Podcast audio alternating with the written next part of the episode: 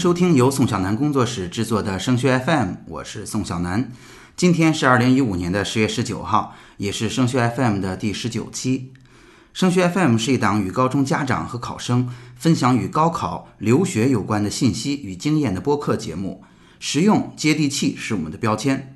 请大家搜索升学 FM 的 QQ 群来收听节目，这也是您收听最新内容和参与互动最简便的方式。升学 FM 高考群的群号是。二七四四二零幺九九，盛学 FM 留学群的群号是三四幺五二九八七五。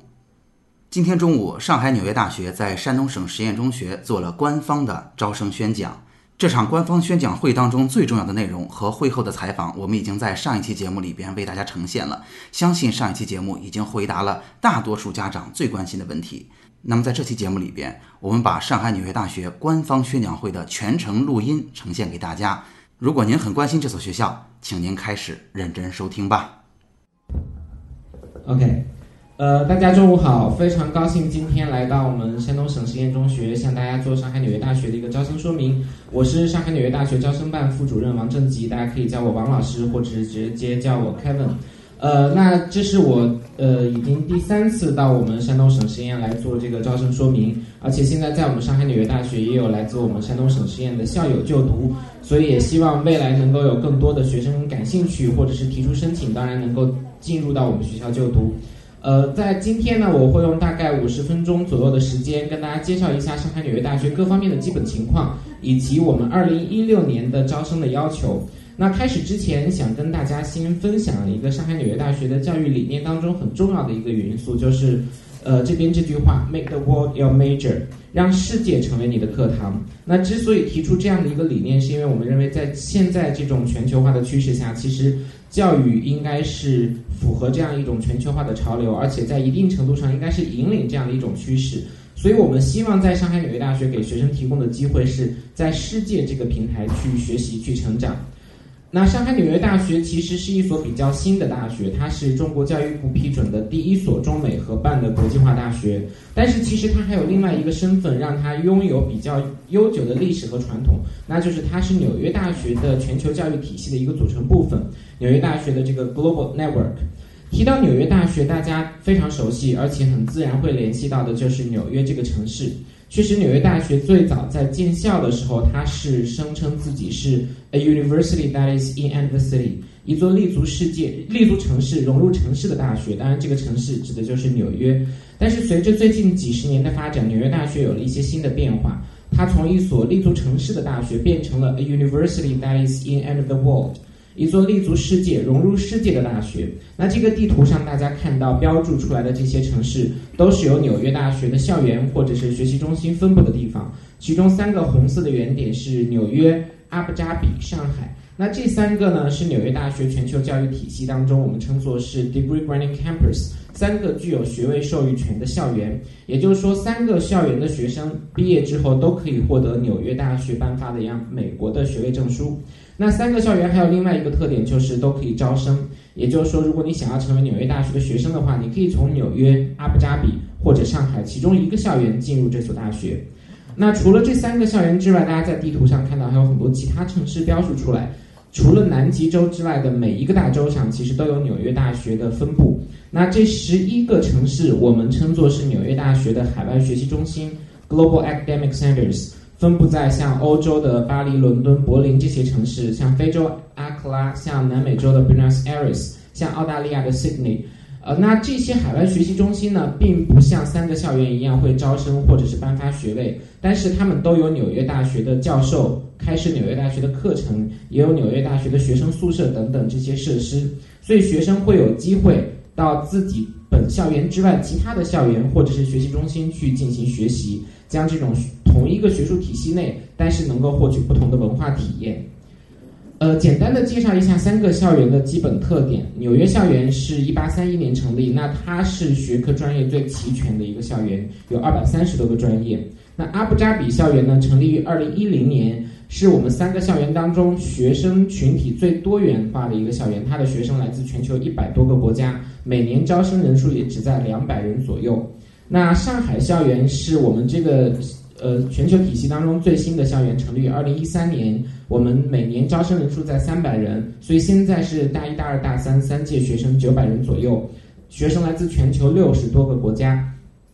那讲到一所大学，我们可能会第一个考量的是这所大学的这个排名怎么样。那我们这边也列出来了最近纽约大学在我们大家比较熟悉的一些世界大学排名当中它的一个位次的情况，比如说像在这个呃 U.S. News and World Report 美国新闻与世界报道，还有像英国的 Times High Education 泰晤士报高等教育增刊等等。那这些当中，纽约大学排名一般都在全球的前四十名甚至前三十名。而且最近的五到十年，纽约大学一直处于不断上升的这样一个趋势。那在全美的大学当中呢，它也一般都排在前三十名甚至前二十名。除了它的整体排名之外呢，纽约大学有很多的这个，不好意思，很多的这个专业学科也是排名独具优势。比如说像它的这个商商科，它的商学院在金融方面呢，它的金融专业是排名全美第二。包括像它的数学专业，它的应用数学是全美排名第一的，还有像法学院，包括它的艺术学院、哲学、社会科学这些学科，在美国都是排名前十名。当然，也有很多它的这个自然科学以及工程科学的这样一些专业，在美国排名也是达到前十、前二十这样的位置。呃，再介绍一下我们上海纽约大学的校园位置的具体情况。刚刚讲到，纽约大学是一座立足城市的大学。所以它其实不像我们传统对于大学校园的理解，就是要有一个自己的校园和围墙。那纽约大学它在纽约是分布在纽约曼哈顿的下城区的呃 Washington Square 华盛顿广场的周围，它的教学楼、宿舍楼、图书馆都是一座座这样散布的，没有传统的这样校园的概念。那在上海，我们选择校园位置的时候，也是延续了纽约大学这样一个 tradition，这样一种传统，希望在城市的中央。所以这个地图上标注出来这个大的范围，大家看到的是上海的陆家嘴金融贸易中心贸贸易区。那我们上海纽约大学呢，就在世纪大道的沿线，距离上海的东方明珠、上海中心、金茂大厦等等只有两站地铁的距离。在学校教学楼周围十分钟步行就可以到达像上海的科技馆、呃东方艺术中心、期货交易大厦等等。我们教学楼呢，一共有地上十五层、地下两层，其中像。呃，图书馆、礼堂、教室、计算机房、实验室，还有像学生的这种休闲空间，呃，健身房、餐厅等等这些设施都是有的。呃，再介绍一下我们本科教育的一些特点。上海纽约大学在本科期间呢是四年制全英语教育，那有这样四个特点想跟大家分享一下，等一下也会展开来介绍。就是通识教育、自由的专业选择，还有丰富的学术资源，以及在纽约大学全球体系当中的一个自由流动。呃，讲到通识教育，大家对这个词语或者是这个术语肯定不会陌生。英语称作是 liberal arts education，也有些地方翻译成是博雅教育，而且现在很多国内外的顶尖高校都是在推行这个通识教育。但是其实通识教育的这个实质，或者是说大家对它的理解。并不是单纯指说每个学科学两门课是不是就算是通识教育实现了？其实通识教育最重要的是它有一个基本目的，在这个基本目的首要的就是要培养学生成为具有独立的个性和思维能力的这种人才。在此基础上，对学生知识结构的要求是希望培养学生的梯形知识结构，就是大写字母 T。那大写字母 T 当中呢，首先有一横，表示说学生要有比较宽的知识面，对不同的学科都有一些了解，而且要有跨学科的思维。另外还有一竖，表示说在某一个自己感兴趣的这个学科领域要有所深入的学习和了解。那除此之外，还要有这种批判的思维能力等等。所以，为了达到这样的一个培养的目的，我们在上海纽约大学期。的本科教学当中，学生是进行这种核心课程加专业课程的学习。学生入学之后呢，并不急着确定专业，我们是不分专业招生的。那学生入学之后，在大一以及大二的前半年，都会进行核心课程的选择。核心课程呢，会涉及到像数学、自然科学、呃社会科学、文人文科学，还有写作不同的领域。学生在这个过程当中呢，对不同的领域进行了解，而且可以培养他的这种跨学科的意识。同时还有很重要的一点，就是通过对不同学科的接触，他可以去发现自己的兴趣所在，或者是自己擅长的学科，来确定专业。呃，我们要求学生在大二结束之前确定专业，也就是说，你升入大二之后，如果你已经比较明确了自己的专业方向，可以马上确定；如果还没有完全确定的话，可以大二结束之前再确定。我们现在开设的专业在这样三个大的领域：社会科学领域的金融学、商业与金融、经济学，然后在 STEM 就是科学、技术、工程、数学这个领域当中是比较多的这个自然科学和工程科学的专业。还有在人文科学领域的综合人文，那很多专业它下面会分具体的方向，比如说像综合人文专业，它是一个涵盖了文史哲的这样一个跨学科专业，但是你可以选择自己感兴趣的这个方向，比如说综合人文专业历史方向或者哲学方向等等。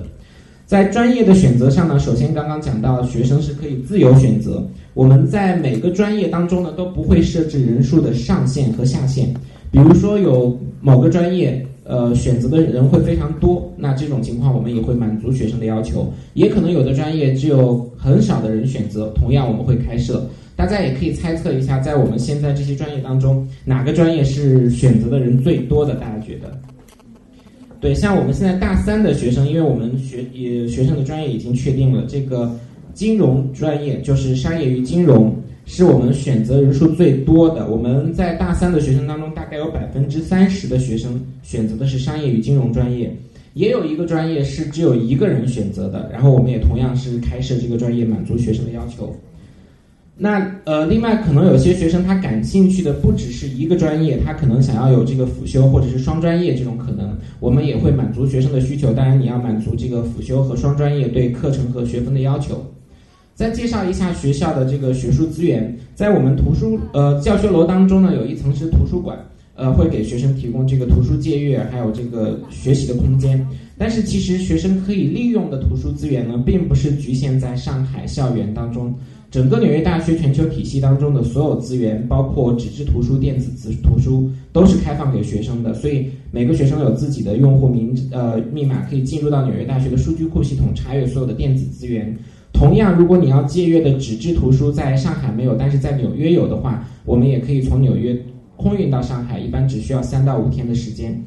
呃，另外，在我们整个教学楼还有学生的宿舍楼当中呢，都架设了纽约大学自己的这个无线网络，所有学生也是可以免费使用。而且，这个无线网络跟纽约、阿布扎比还有所有其他的学习中心的这个无线网络都是同样的一个体系，而且是互通的。包括像我们有一门课程是上海校区和阿布扎比校区联动授课，就是大家会在同一个时间上同一门课，那两个校区的学生和教授就通过这个视频会议的形式进行互动和讨论。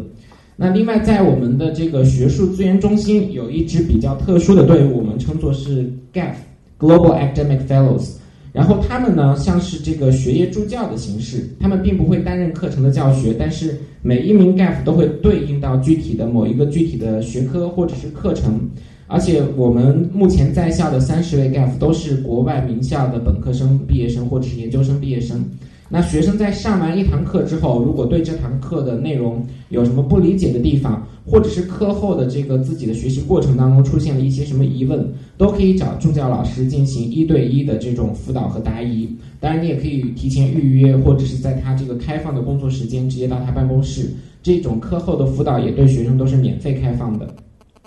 刚刚也讲到，纽约大学的所有学生都有机会到自己校区以外的地方进行学习。那我们上海纽约大学的呃学生，我们的要求是你在大学四年期间必须有至少一个学期到海外进行学习。也就是说，你四年当中，哪怕你都想在上海，这也是不可能的，因为必须至少有一个学期，也就是半年到海外。那我们上海校园的学生，一般我们是大三的时候开始让他们到海外进行学习。呃，通常情况下呢，每个学生会有两个学期的机会。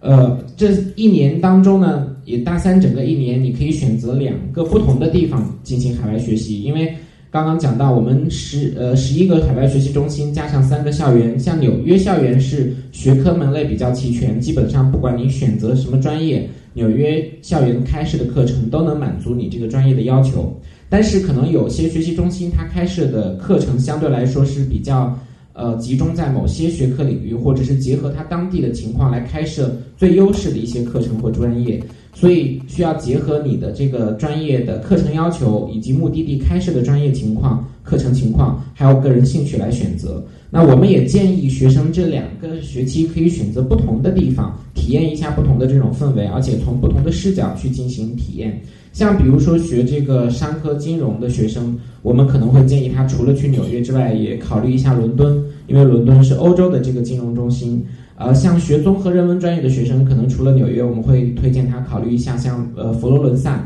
它是文艺复兴的发源地。所以每个不同的学习中心呢，它会有不同的这种特色，让学生可以去考虑和选择。呃，在海外学习的这一年期间，大三的两个学期学费是不变的。另外，我们每个除了正常的每学年的两个学期之外呢，在寒暑假的时候也会有一些短学期。呃，一般是三个星期到四个星期这样的时间段，可能会有集中的一门课或两门课这样的教学。这两个短学期的部分对学生来说是额外的选择，也就是说，并不强制。你如果自己感兴趣可以参加，但是如果你不参加的话，也不会影响你的正常学习。也就是说，你不参加的话，你学分也都能正常的修够，也能达到毕业要求。但是可能有些学生想要利用寒暑假的时候。去其他的学习中心去体验一下，或者是辅修一些自己额外的课程要求等等，那可以利用这个时候。但是寒暑假期间的这种短学期的课程呢，都是纽约大学统一开设给所有校区的所有学生，那交费和学分的标准也都是一致的。所以在四年的学习基本上就是这样的一个过程。入学之后，首先呃是核心课程的学习，然后在这个过程当中呢，你可以有一个跨学科思维的培养。同时去发现自己的这个兴趣所在，来确定专业。大二的时候，最终确定自己的专业，然后大三的时候呢，可以结合你专业的课程要求、个人兴趣，还有目的地开设的课程的情况，来选择一到两个的校园或学习中心进行海外学习。大四呢，我们一般会要求学生回到上海来完成所有毕业的要求。那你学分都修满，达到毕业要求的话，就可以拿到这样三个证书。首先是刚刚讲到纽约、阿布扎比、上海三个校园都有资格颁发的纽约大学的美国的学位证书，还有就是上海纽约大学颁发的中国的学位证书和毕业证书。那这里大家可能看到说，为什么美国证书有一张，中国证书有两张？因为美国所有的大学，不管你是读纽约大学还是任何一所其他的美国大学，本科毕业或者是读任何的研究生课程毕业之后，都是只有学位证书，没有毕业证书的。呃，很多学生本科毕业之后会希望继续申请研究生，进行研究生的深造。对于这部分学生来说，比较重要的一点是他本科期间需要有这种科研的一些经验，或者是参与一些科研的项目。我们在上海纽约大学也会提供学生很多这样的机会，像这边列出来的这些都是我们现在有开设的一些联合研究机构，教授会参与到他们的科研当中，同时。很多教授也会开放一些研究岗位，让学生跟他们一起来参与到他的科研当中。呃，像这边这些照片是我们学生一些科研活动的这样的照片，像左上角这张在实验室的照片，是我们呃有八个学生成立了一个研究小组，是基因工程生物方面的一个科研项目，而且他们这个小组最后申请参加一个国际竞赛。然后今年上个月的时候，九月份的时候，刚刚去波士顿参加了一个全球的基因工程的竞赛，而且在全球四百多支大学生队伍当中获得了银奖。然后像右上角这张在这个 Microsoft 微软公司门口的这个照片，是我们这四位学生自己组成的一个编程小组，然后参加微软的一个编程比赛，最后也是在全球的参赛者当中拿到了二等奖。当然也有很多学生，他本科毕业之后就会希望说直接找工作进入职场，先去看一下自己在工作当中的这个优势或者是不足，再去决定未来的一个发展方向。对这部分学生来说呢，比较重要的是你在本科期间需要有这种职场的规划，呃，做一些实习，培养自己职场的经验。那我们学校有这个职业发展中心，呃，职业发展中心会平时组织很多活动来给学生提供职场发展的一些建议，比如说像。怎么样撰写简历，或者是指导学生怎么准备面试，或者邀请一些纽约大学的校友以及我们成功的呃企业的人士来跟学生分享他们的工作经验。当然，我们职业发展中心的咨询老师也会跟每一位学生，因为我们人数比较少，所以老师会跟机有机会跟每一位学生有至少一次一对一的交流，来结合学生自己具体的情况，跟他们一起规划学生的这个职业发展。我们每个学期也会有这个实习工作的机会提供给学生。一般在大一的时候呢，我们会建议学生可以从校内的实习做起。我们校内很多部门都会有这个学生助理的工作岗位，像我们招生办公室也是有这个学生助理参与到我们日常的工作当中，负责解答学生和家长的一些疑问，或者是带领参观校园等等。那从大二开始，我们就会建议学生可以到校外去做一些实习。包括我们的职业发展中心，每个学期都会邀请很多公司到学校来做一个实习招聘会。呃，像现在我们是上个上个周刚刚举办了这个学期的实习招聘会，有六十多家公司到学校去参加这个实习招聘会，给我们学生提供实习的机会。呃，学生可以跟公司有这个面对面直接的交流，然后根据自己的兴趣和能力选择合适的岗位来进行申请。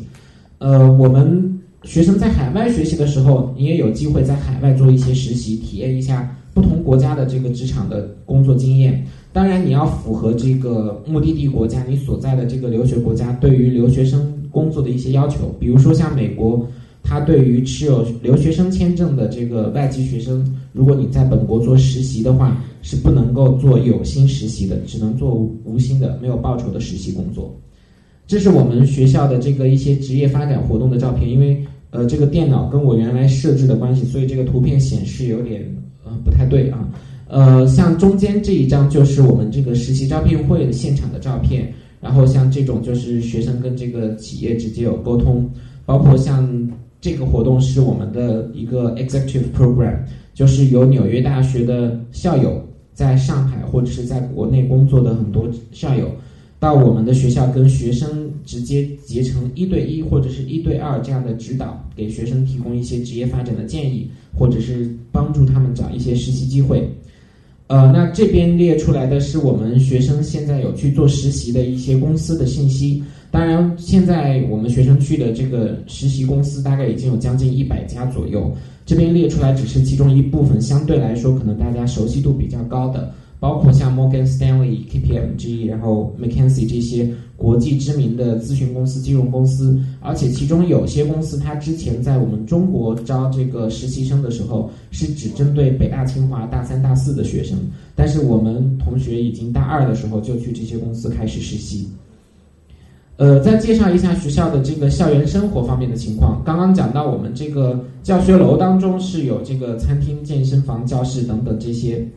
空间。但是没有学生宿舍。那我们学生宿舍呢，也离教学楼有一定的距离，是五公里左右。但是学校在这个上课、下课的时间点都有安排免费的班车让学生往返。呃，另外我们学生宿舍都是两人间或者是三人间，而且我们充分利用了我们学生当中中外学生一比一的这样的一个比例，每个寝室、每个房间当中都有。至少来自两个国家的学生，也就是说，两人间的话就是一个中国学生，一个外国学生；三人间的话就是两个中国学生，一个外国学生，或者是两个外国学生，一个中国学生。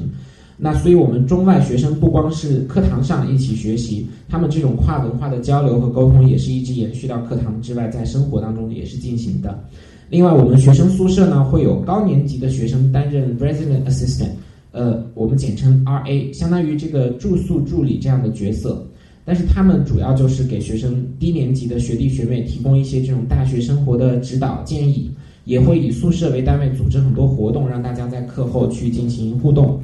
我们呃，再介绍一下社团的部分，我们现在在校的已经成立的社团有六十多个，涵盖了很多不同的领域。当然，其中也有一些是纽约和阿布扎比校区以及上海校区三个校区都有的社团，而且会定期三个校区联动举办一些活动。比如说，像我们的 Student Government 学生会，还有一个 s i l a Connection，这两个社团是三个校区每个学年都会固定的组织一次三个校区共同参加的活活动，然后三个校区都会选派代表到，比如说可能今年是在纽约，明年是在上海，后年可能在阿布扎比。这样去参加一些这个三个校区联动的社团活动，呃，当然，我们学生如果入校之后发现自己感兴趣的社团学校还没有成立的话，你也可以自己来主动申请成立社团。当然有一个前置的条件，就是发起人至少要有五个以上，而且要来自至少三个以上不同的国家。呃，我们这个体育活动的部分呢，是跟国内传统的大学有点不同，就是我们课程当中没有体育课，这个是跟美国高校纽约大学完全一致的课程体系。那学生的这个体育活动完全是靠呃自发来进行。你有两种方式，首先第一，你可以加入体育社团。我们现在在校体育社团其实涵盖范围已经比较广，像篮球、网球、羽毛球这些，足球等等都有。呃，社团会定期进行这个团队的训练，所以你可以每周，比如说两次或三次参与到社团的训练当中。另外就是你可以自己进行锻炼。那我们教学楼当中是有健身房和淋浴间，非常方便，学生可以免费使用。呃，在学校的这个医疗健康方面呢，我们在学生健康中心。有专业的医生和护士可以帮助学生解决一些这个感冒、发烧等等这样的身体状况。另外还有非常重要的一支队伍，就是有我们有好几名是美国从业资格、从业执照的这个心理咨询老师。因为学生入学之后进入大学，不管你是在什么样的大学环境当中，这种适应的过程难免会有一些压力或者是不适应的地方。那你出现这种压力的时候，可能或不想去跟家长或者是同学。倾诉，那你可以找找这个心理咨询老师，一对一免费的、完全保密的跟你沟通和疏导，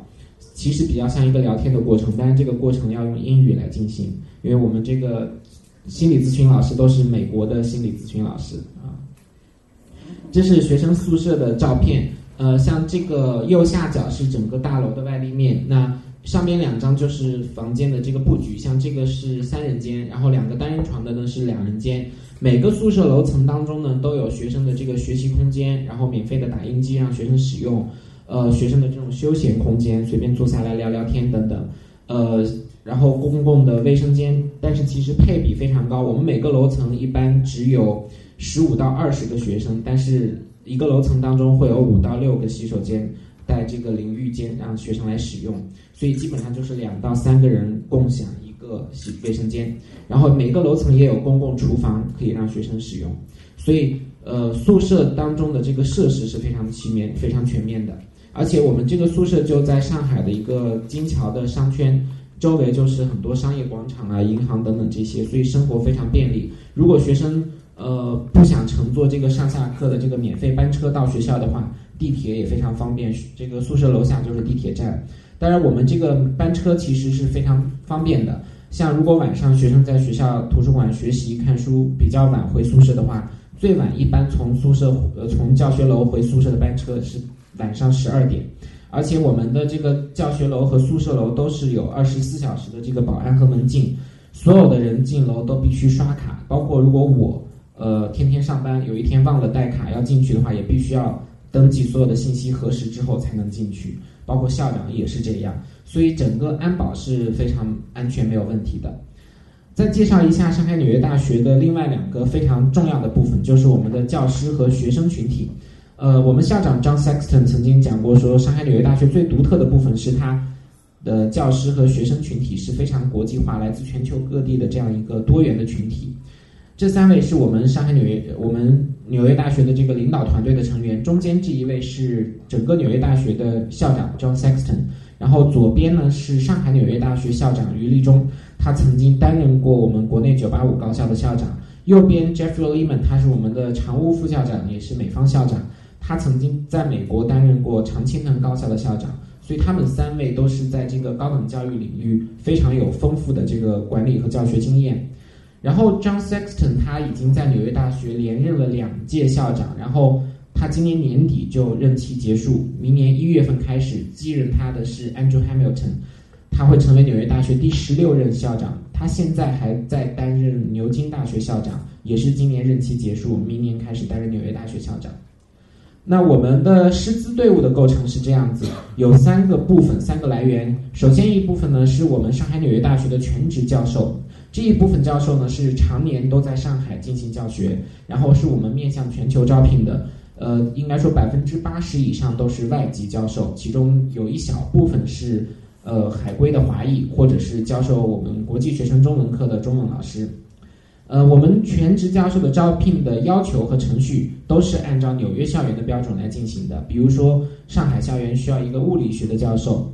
那纽约大学的物理系就会按照他们招聘的这个程序和要求，招聘一名物理教授，让他到上海来进行授课。所以，要到上海纽约大学教学，它的基本的标准是你必须能够达到去纽约教学的这样的一个标准。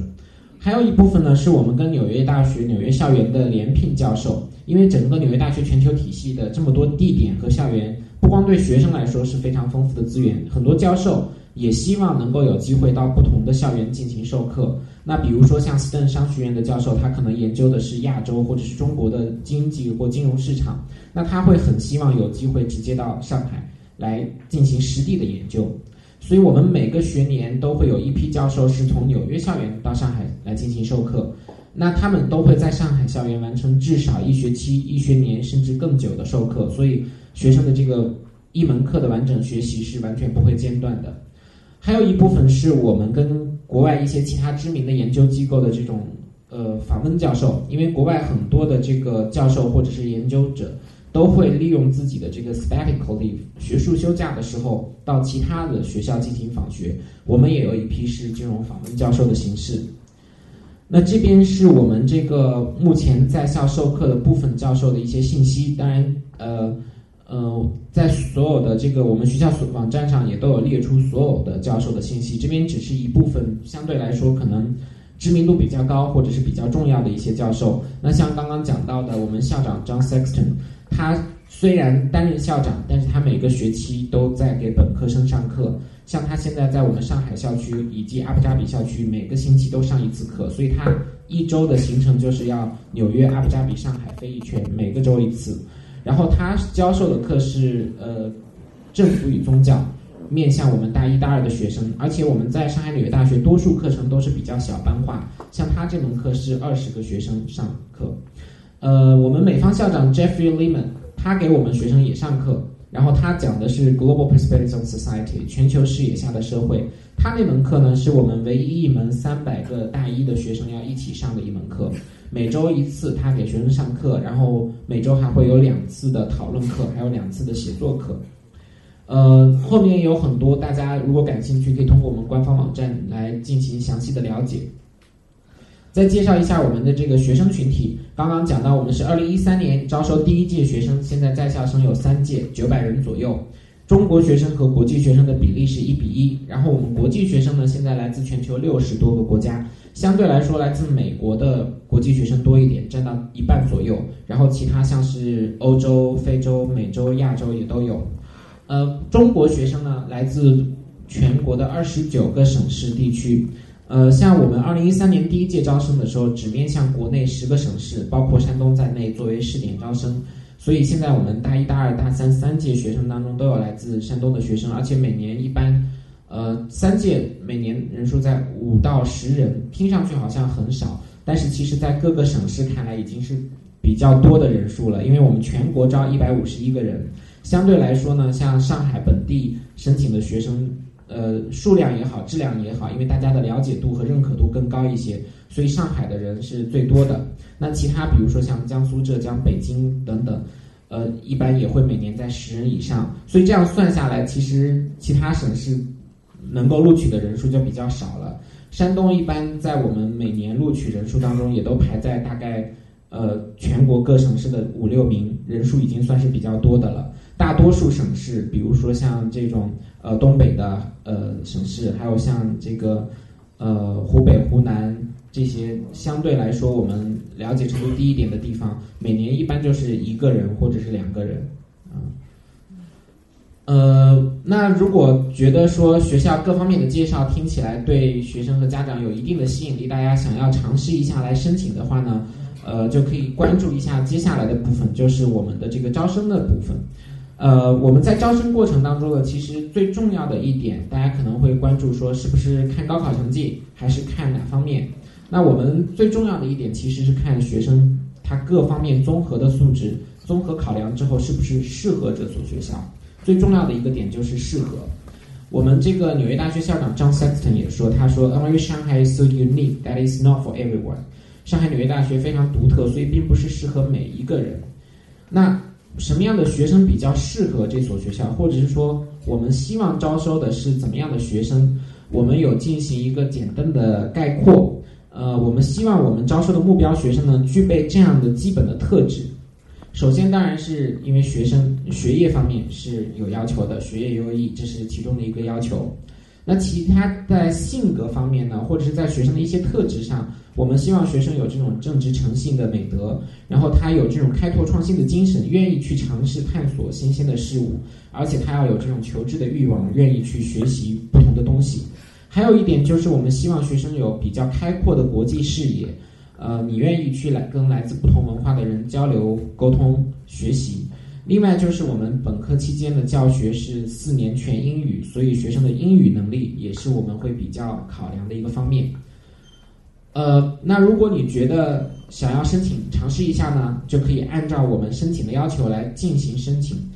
呃，我们每年的申请是从九月份招生方案公布，一直到一月一号截止，也就是说现在你可以随时提交申请。一月一号是截止日期，在一月一号之后就没有任何机会再申请上海纽约大学了。在申请过程当中需要完成的包括这样几个部分。首先，因为纽上海纽约大学是纽约大学的一个组成部分，所以其实你在申请的时候是申请纽约大学。那他会问你申请是纽约还是上海还是阿布扎比。那申请纽约大学跟申请很多其他美国高校相同的一个步骤就是你要填写通用申请 （com application）。那 Com Application 是美国很多高校都用的一个本科入学的在线申请平台，然后其中会让你填写很多个人信息等等，然后也有一些文章的写作。呃，在一月一号之前，你需要完成通用申请的填写，并且成功的在线提交。如果你只是填写完了没有提交的话，我们学校是收不到，而且这个申请也无效。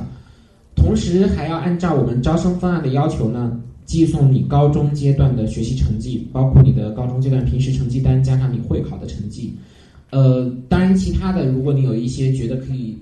呃，support，就是来辅助自己的申请材料，也可以一起寄送。比如说，你有这个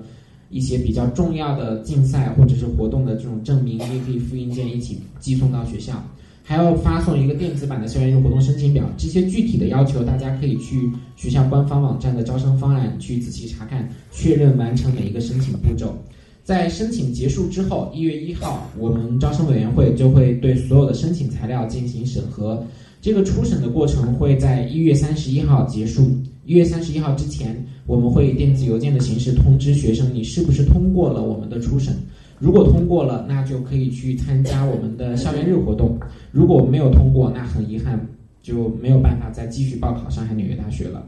校园日活动是相当于我们自己的一个面试考察的环节，会在春节之后进行，然后持续一整天的时间。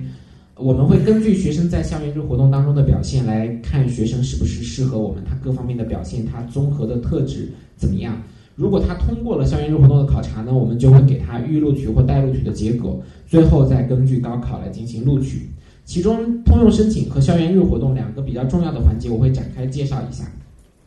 刚刚讲到通用申请，它是美国大学入学的申请系统，所以它是全英语来填写的。那我们在学校招生方案页面呢，底部有一个通用申请填写指导，建议同学们在填写的时候先去下载下来进行参考。因为里边我们会有很多提示或者是指导，告诉你哪里应该怎样填，可以避免很多不必要的麻烦。那其中个人信息啊等等这些填写，你正常的完成就好了。呃，比较重要的是我们会看其中两篇有文章的写作，里边像是推荐信等等，这些是比较基本的申请美国高校会需要的。那我们申请上海校区的中国籍学生不需要提交，在通用申请填写指导里都有详细说明。大家需要比较花心思的是我们两篇文章的写作，其中一篇 personal essay 是你不管申请哪一所美国大学，只要通过通用申请就要写，它有五个题目让你选择其中一个来写作，而且在这个文章的写作的时候，你有充足的时间可以去构思，可以去起草、修改，觉得一切都 OK，达到自己的预期之后再进行提交。所以我们在这个过程当中会考察你的英语写作能力，但是因为大家有充足的时间进行修改和润色，所以除了英语写作能力之外，你写作的内容更重要一些。那我们会看你这篇文章当中你的一个思考的方式，或者是你看问题的角度，或者是你表现出来的你的这种价值观念，或者是甚至是你个人的一些特质跟别人不同的地方等等，我们都会去通过这篇文章来去尽量的发现。所以建议大家尽量从自己的角度去思考，比如说可能现在有很多中介可以帮你代笔，但是有时候可能写出来的很多文章都比较千篇一律。呃，对于我们在看文章的过程当中，一是比较容易发现，二是即使没有发现，如果一天下来几十篇讲的都差不多的话，那你就很难去 stand out 跳脱出来。所以我们希望你真的从自己的角度找到自己的角度和方式去写这篇文章，让我们在看这篇文章的时候觉得看到了一个比较真实的，能够马上抓住我们眼球的你。另外还有一篇呢是纽约大学的补充问题，这个就是你如果申请纽约大学需要回答的一个问题，会让你写六百五十个单词以内。然后问题就是你申请的纽约大学的哪一个校区？对我们参加高考的中国学生来说，就是上海校区。那在这篇文章回答的时候，我们就希望你来阐述一下你为什么选择上海纽约大学。那可能会涉及到你对上海纽约大学的理解，那这所学校吸引你的地方是哪里？以及你自己个人的这种一些兴趣或者是规划是怎样跟这所大学提供的机会或者是资源能够契合起来的？所以我们也是希望通过这篇文章去看你各方面的情况跟这所学校的这种匹配度是不是适合。所以初审我们是会结合通用申请以及你高中阶段的成绩两个部分，两个部分是同等重要的。如果说你只是成绩特别好，但是通用申请没有认真对待。那非常可能还是通过不了初审，没有办法进入下一个环节。同样，如果是你只是认真填写通用申请，如果成绩相对来说差的非常多的话，那通过初审的概率也不是太大。当然，如果你两部分都非常突出，那肯定可以进我们校园日活动。但是，如果你有一方稍微弱势一点的时候，就要通过另一方面给你拉上去。呃，那结合这两部分，我们会选五百人以内。参加我们的校园日活动，因为这个显示的颜色的关系，所以不太清楚。大家听我讲就好了，我都会把这个信息跟大家分享出来。我们校园日活动，我们今年的计划，二零一六年的计划是邀请四百八十人左右，五百人以内参加我们的这个校园日。所以不管申请人多少，就是四百八左右这样的学生参加我们校园日活动。我们会在二月份、三月份放在周末分不同场次进行，每一场可能就一百多人，那学生参加一场就可以。呃，整每一场会持续二十四小时，也就是说，一般下午四点左右，比如说周五下午四点报到，然后一直到周六下午五点钟左右才结束。整个二十四小时当中呢，是全英语进行的。所以整个过程从报道开始就要用英语来进行交流。可能我们唯一不会看你是在讲英语还是讲中文的时候，就是你如果晚上睡觉梦话讲了中文，应该没有关系。但是其他环节，如果你讲中文的话，可能就会影响到你的表现。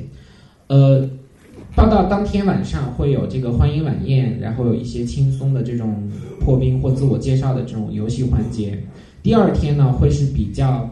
多的一些考察环节，我们会有很多活动让学生参加，包括像模拟课堂是由我们的教授给学生上课，而且一堂课只有十到十五人的这样的小课。课堂上呢，我们除了教授讲课之外，我们还会有专门的评判老师观察每个学生课堂上的表现，比如说你对知识的这种学习能力怎么样。然后你在教授提问的时候，你的思考是怎么样的？你的表现是怎么样的？包括跟同学讨论互动的时候，你的参与是怎么样的？模拟课堂之后呢，还会有一个英文写作。英文写作也是针对课堂上讲的内容，提出几个问题，让你来进行现场的写作。所以会考察到你现场的英语写作能力，比如说给你三十分钟的时间，让你回答两到三个问题等等。也会通过这个写作去看你对课堂知识的理解，以及你个人的思考角度是不是有这种分析思维的能力等等。那还会有这个团队活动的环节。团队活动呢是把学生分成小组，比如说四五个人一组，让他们完成一个任务。在这个过程当中，也会有我们的评判老师去观察每个学生的表现，这种团队合作的能力、沟通协调的能力、领导能力、组织能力、表达能力等等各方面。还会有面试，呃，面谈的环节。我们一般是两个我们的面试老师对一个学生，呃，这个过程当中呢，就会是比较想要去了解这个学生比较真实的个人的一些想法，可能会问到很多比较 casual 的一些问题，随意的一些问题，呃，比如说你呃这一天校园日活动感觉怎么样，或者说你当初为什么要申请上海纽约大学，或者你自己计划以后学什么或者是做什么等等。当然，也有些面试老师会问一些比较有趣的或者是比较奇怪的问题。像我们有个面试老师，他每年都会问的一个问题是：How many mooncakes do you think Chinese people consume every year？他问的是，就你觉得中国人每年吃多少月饼？就每年会消费多少月饼？像这个问题，并不是说我要你给我一个数字，告诉我一个答案，他是希望看你对这种问题这种思考的方式是怎么样的。所以，呃，整个校园日活动这样不同的环节。学生参加下来，我们都会有评价的老师、面试老师来进行评价，然后写很多评语，打很多分数。然后每个学生一般一天下来都会有十到十五个不同人给他提供过评语或者是打过分。那我们就会在校园日活动之后，由招生委员会结合所有的评语进行逐一的讨论，看这参加校园日活动的五百个学生是不是符合我们的要求。这是校园日活动的一些照片，大家也可以看到，这个氛围其实是比较轻松的。而且另外一个方面呢，校园日活动其实也是让学生有机会去感受一下上海纽约大学的这种氛围、这种教课的方式、这种校园的氛围等等，让学生去自己亲自判断，说我适不适合这样的学校。那我们会把参加校园日活动的五百左右的学生分成三组，这边有一组没有列出来，就是很遗憾，不好意思淘汰的一组。那还有两组是通过了我们的校园日活动考察，我们会给他机会让他继续再报考上海纽约大学。其中一类我们是称作 A 档预录取，A 档预录取的学生是校园日活动当中各方面表现都非常突出，我们觉得他们就是 exactly kind of students we're looking for，我们要寻找的那种学生，他身上具备了我们需要的每一种特质，所以我们给他比较优惠的高考条件就是你高考只要达到一本线就一定可以录取。还有一类呢是 B 档待录取，B 档待录取的学生是校园日活动表现也可以，但是可能在某些方面比 A 档的学生稍微弱了一点点，所以我们会在高考之后结合他的高考成绩，还有校园日活动的表现等等进行综合评定，择优录取。也就是说，A 档是肯定录取，只要过一本线；B 档是会择优录取，有淘汰的可能。像我们之前的三年，每年一般拿到 A 档的人数在一百人左右。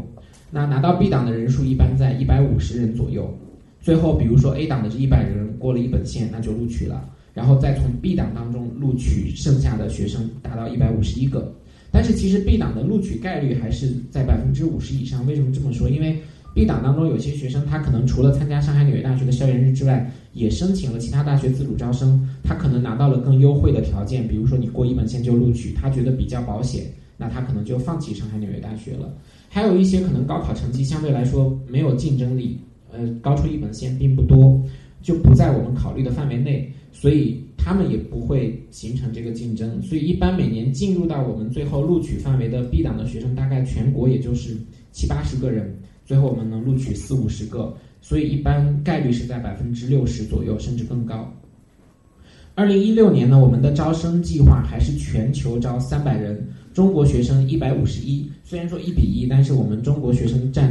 呃稍微多数，大概百分之四十四呃百分之五十点五的比例啊。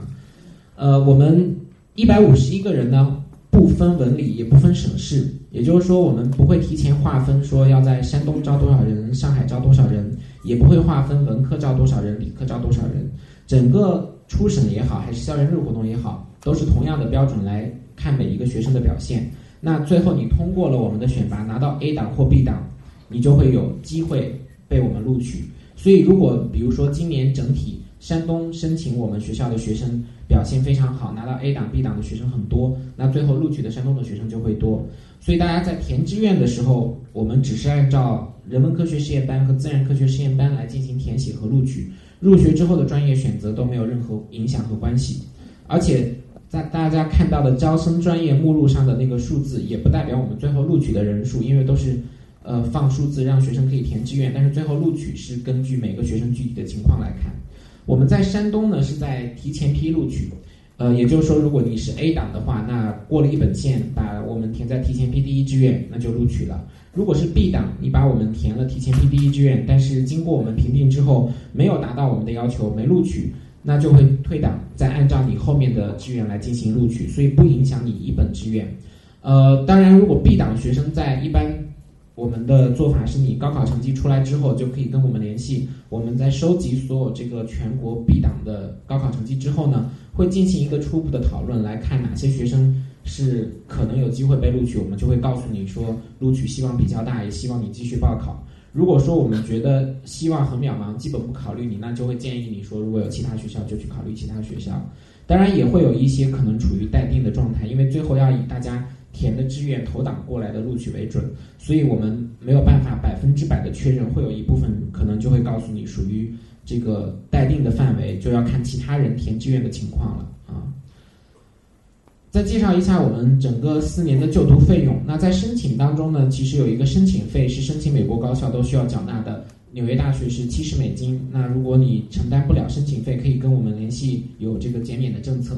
呃，学费的部分是我们三个校园其实学费标准一致。像纽约大学今年的学费是四点八万美金，折合人民币三十万左右。但是我们上海校园的中国学生是每年交十万人民币的学费，那相当于四年的学费是四十万。然后海外学习的时候，大三，比如说你到了纽约或者到伦敦，学费是不变的，也就是说四年的学费四十万。呃，而且我们这个学费可能以后会有上涨，但是。呃，入学的学生不并不会受到影响，就是你入学的时候学费是多少，那你四年的学费每年都是多少。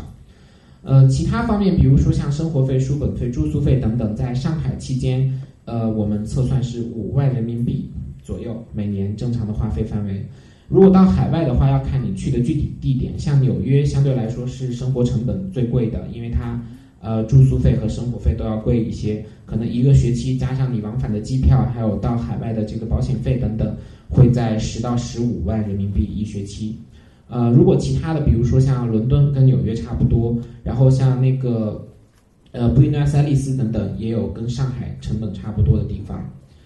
当然，我们也有针对学生提供这个奖助学金，奖学金呢是我们结合学生在。呃，校园日活动申请，还有我们高考当中的表现进行综合评定。学生不需要自己申请，我们会根据学生综合的情况来进行评定。呃，现在拿到我们奖学金最高额度的是四十万，就是四年的学费全免。当然也有其他不同额度，比如说可能一年两万或怎么样。呃，其他比如说助学金是针对家庭经济情况比较困难，承担不了全额就读费用的学生。呃，像我们现在在校拿到助学金的学生，其实。大三的到海外学习的学生，因为他生活成本更高，拿到的费用甚至超过了学费的标准，也就是说还要给他额外的生活补贴。当然，这个助学金是完全根据学生家庭经济情况来评定的。我们会要求学生提供他一些家庭情况的说明和材料，我们来评定他可以获得多少助学金。当然，他也可以申请国家助学贷款，还有国家助学金、国家。呃，奖学金等等都会开放给学生，所以我们不希望学生因为经济上的问题而放弃我们学校。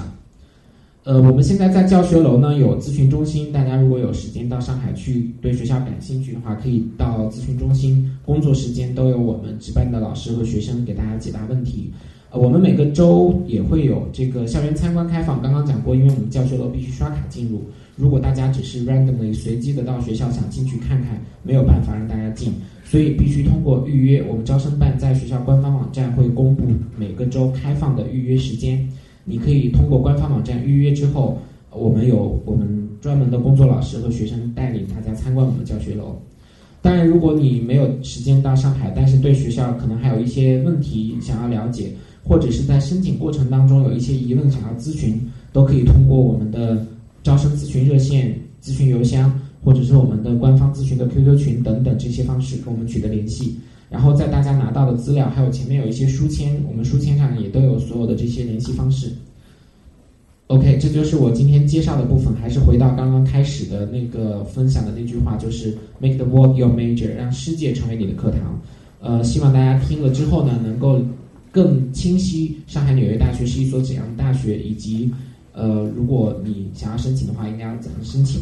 呃，然后我这边有一些学校的这个信息卡，需要你填写，就是学生的姓名信息，还有一些个人的联系方式，最重要的是他的邮箱。如果你感兴趣的话呢，可以来拿一张填好之后直接现场留给我，我们回去之后会采集这些信息，然后呃通过邮件的形式来给学生发送一些邮件的提醒或者是学校的信息的分享。比如说来提醒一下你这个申请快要截止，或者是告诉你这个初审的结果公布等等。当然，如果你没有兴趣填也没有关系，这个完全是看你个人啊。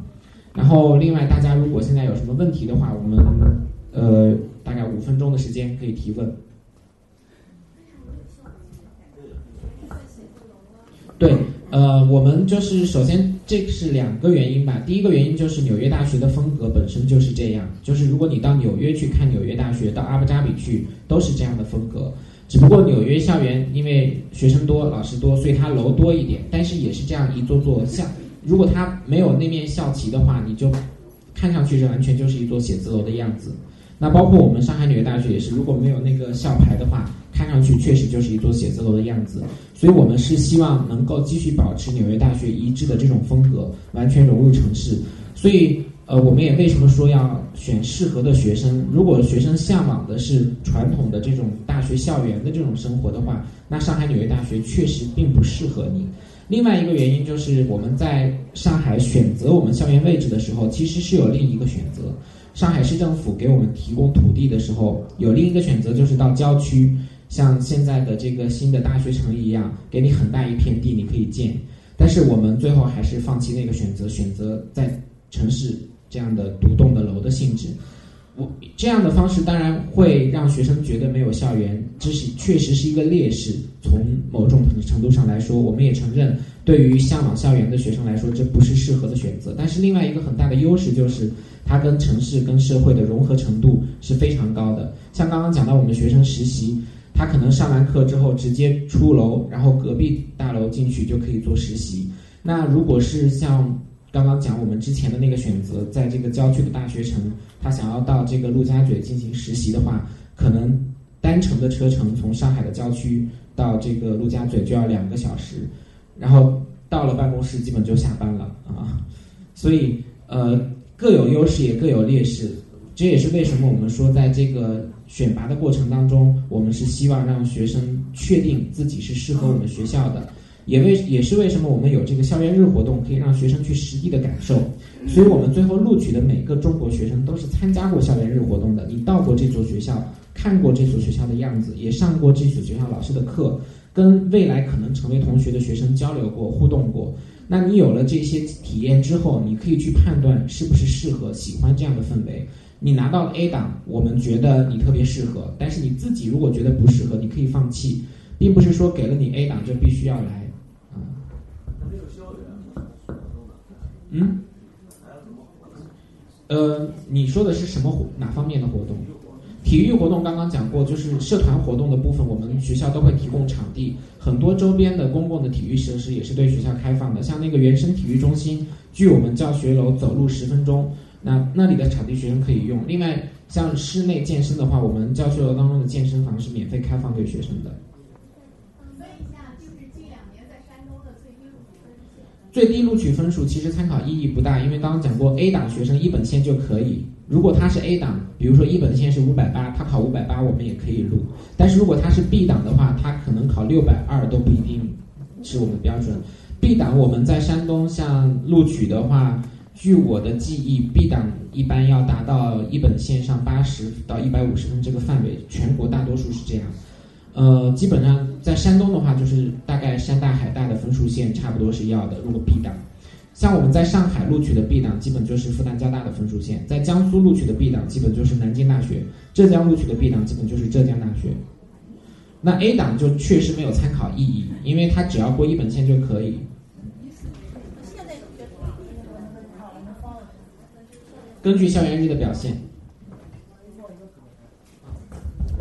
这个信息卡我就放在这边，大家自己取，然后填好之后留在这边桌上，我就可以拿回去有这个信息。呃，今年没有，但是一四年的时候有两个，就是现在大二的学生有两个是咱们省实验的。如果您觉得本期节目很实用，欢迎您把它分享到 QQ 群、朋友圈或者 QQ 空间，让更多家长受益。您可以通过 QQ 群与我们取得联系，升学 FM 的高考群是二七四四二零幺九九，升学 FM 的留学群是三四幺五二九八七五。在这里，您不但可以收听最新的节目内容，宋小楠工作室还为您准备了直播课程与个性化的咨询。